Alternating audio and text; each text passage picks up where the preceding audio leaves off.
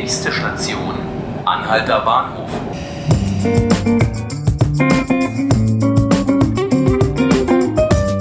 Hallo und herzlich willkommen zu 5 Minuten Berlin, im Tagesspiegel Podcast. Ich bin Johannes Bockenheimer und mit mir vor dem Mikrofon steht heute mein Kollege Rüdiger Schaper, der Leiter der Tagesspiegel Kultur ähm, Redaktion. Hallo Rüdiger. Hallo. Rüdiger, sprechen möchte ich mit dir heute über das ähm, Berliner Theatertreffen, das beginnt vom Freitag äh, bis noch einschließlich dem 21. Mai in der Stadt stattfindet. Ähm, nun ist das einerseits natürlich ein herausragendes, ein wichtiges ähm, ähm, Kulturevent hier in der Stadt. Gleichzeitig ist es aber auch so gesehen eine Auszeichnung für, für all jene Regisseure, die dort eingeladen werden. Ähm, wen hat es diesmal ähm, ereilt, das Schicksal? Ja, das Theatertreffen gilt wirklich äh, ein bisschen als die Bundesliga des deutschsprachigen Theaters. Äh, das ist also Deutschland, Schweiz und Österreich, die dabei sind. Äh, eine Gründung aus den frühen 60er Jahren, also schon sehr lange dabei. Das Theatertreffen in der Berliner Kultur und sich auch immer wieder neu verjüngend, äh, neu erfindend, wie das Theater selber. Deswegen ist das spannend. Wir haben drei Einladungen nach Berlin. So ist das halt. Berliner Theater spielen natürlich mit.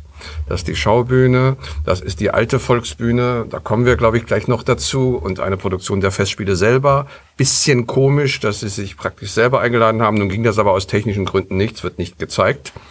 Das sogenannte Nationaltheater Reinickendorf. Ja, was haben wir? Wir haben zweimal Hamburg, äh, wir haben Basel und Wien und wir haben zweimal München. Da geht's quer durch die Lande. So die ganz kleinen Sachen sind diesmal nicht dabei. Die haben es dann aber auch immer äh, schwer in der Großstadt. Gibt es eine Aufführung, auf die du dich persönlich besonders schon freust? Ja, wir haben aus, äh, aus der Schweiz äh, den Ulrich Rasche, das ist ein interessanter Regisseur, der sehr wilde äh, Stücke macht. In dem Fall ist es der Wojcek, der baut immer ganz verrückte Bühnenmaschinen, in denen mhm. die Schauspieler sich dann bewegen, rennen, kämpfen, umfallen, spielen bis zum Umfallen.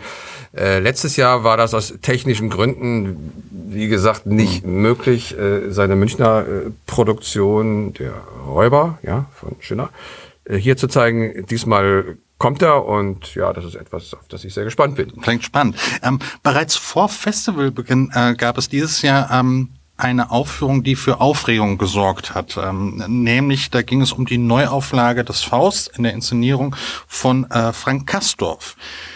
Worum ging es bei dieser Aufregung? In den letzten drei Jahren haben wir uns alle mächtig aus unterschiedlichen Gründen über die Volksbühne aufgeregt, über Frank Kastorf, über Chris Derkon, über den ganzen Konflikt, der äh, ja mit dem Rauswurf äh, und der Demission von von Derkon jetzt erstmal vorbei ist. Irgendwie gefühlt haben wir alle verloren, die Stadt hat verloren, der Volksbühne geht's gar nicht gut, die steht da jetzt leer und quasi führungslos.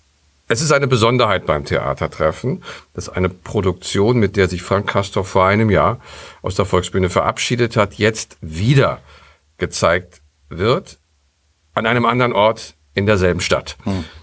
Kastorf hat gesagt, er spielt nicht in der Volksbühne, äh, als er eingeladen wurde. Da war Chris Derkon noch Intendant. Äh, da gehe ich nicht rein zu meinem Nachfolger. Das mache ich einfach nicht. Ein bisschen sehr, bockig. Sehr bockig, sehr trotzig. Ich würde sagen extravagant. Und das kostet auch viel Geld. Da kommen wir noch dazu. So, jetzt haben wir die einmalige Situation, dass eine abgespielte, eingelagerte Aufführung mit Leuten, die wieder zusammen engagiert werden müssen, an einem anderen Ort hochgezogen wird.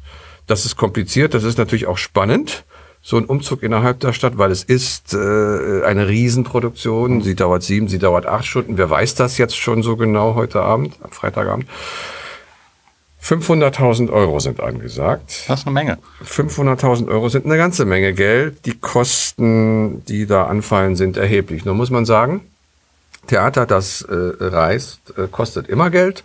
So eine normale Produktion mit nicht so vielen Schauspielern und sagen wir aus München und nicht so großem Bühnenbild liegt auch schon bei 60, 80, vielleicht 100.000 äh, Euro, äh, weil da Reisekosten, Baukosten, die Leute müssen engagiert werden. Es muss zum Teil auch äh, bezahlt werden für ausgefallene Vorstellungen, aber 500.000 ist, ist ein Brocken, äh, sowas habe ich noch nicht erlebt. Es hätte allerdings auch äh, Geld gekostet, hätte man an der Volksbühne gespielt, nur eben nicht 500.000. Äh. Warum hat sich der Senat darauf eingelassen? Was glaubst du? Das kann ich sehr leicht beantworten. Äh, Kultursenator Klaus Lederer ist ein absoluter Kastorf-Fan. Er tut für Frank Kastorf und die alte Volksbühne alles. Äh, ich finde, er geht da auch weit über die Grenzen des äh, Erträglichen hinaus. Er hat mit angesehen und zugelassen, dass die Volksbühne äh, noch äh, in den letzten Tagen, Sekunden, muss man beinahe sagen, das Rad abmontiert hat. Das wurde nach, was vor der Volksbühne stand, das berühmte Räuberrad, wurde nach Frankreich verfrachtet. Es wird restauriert, kostet auch Geld. Mhm. Keiner weiß so genau wie viel. Es gibt auch keine Auskunft. Wenn es um Frank Hastorf geht, oder wie ich gerne sage, um Frank und sein Reich, äh, gelten eben andere Gesetze in dieser Stadt und dann schaut man beim Geld nicht so genau hin. Rüdiger, vielen Dank, dass du dir die Zeit genommen hast. Herzlich gerne. Das waren 5 Minuten Berlin, der Tagesspiegel Podcast. Ich bin Johannes Bockenheimer und mit mir im Studio war Rüdiger Schaper, der Leiter der Kulturredaktion beim Tagesspiegel. Alle unsere Folgen finden Sie online auf unserer Webseite sowie in iTunes und Spotify. Vielen Dank fürs Zuhören.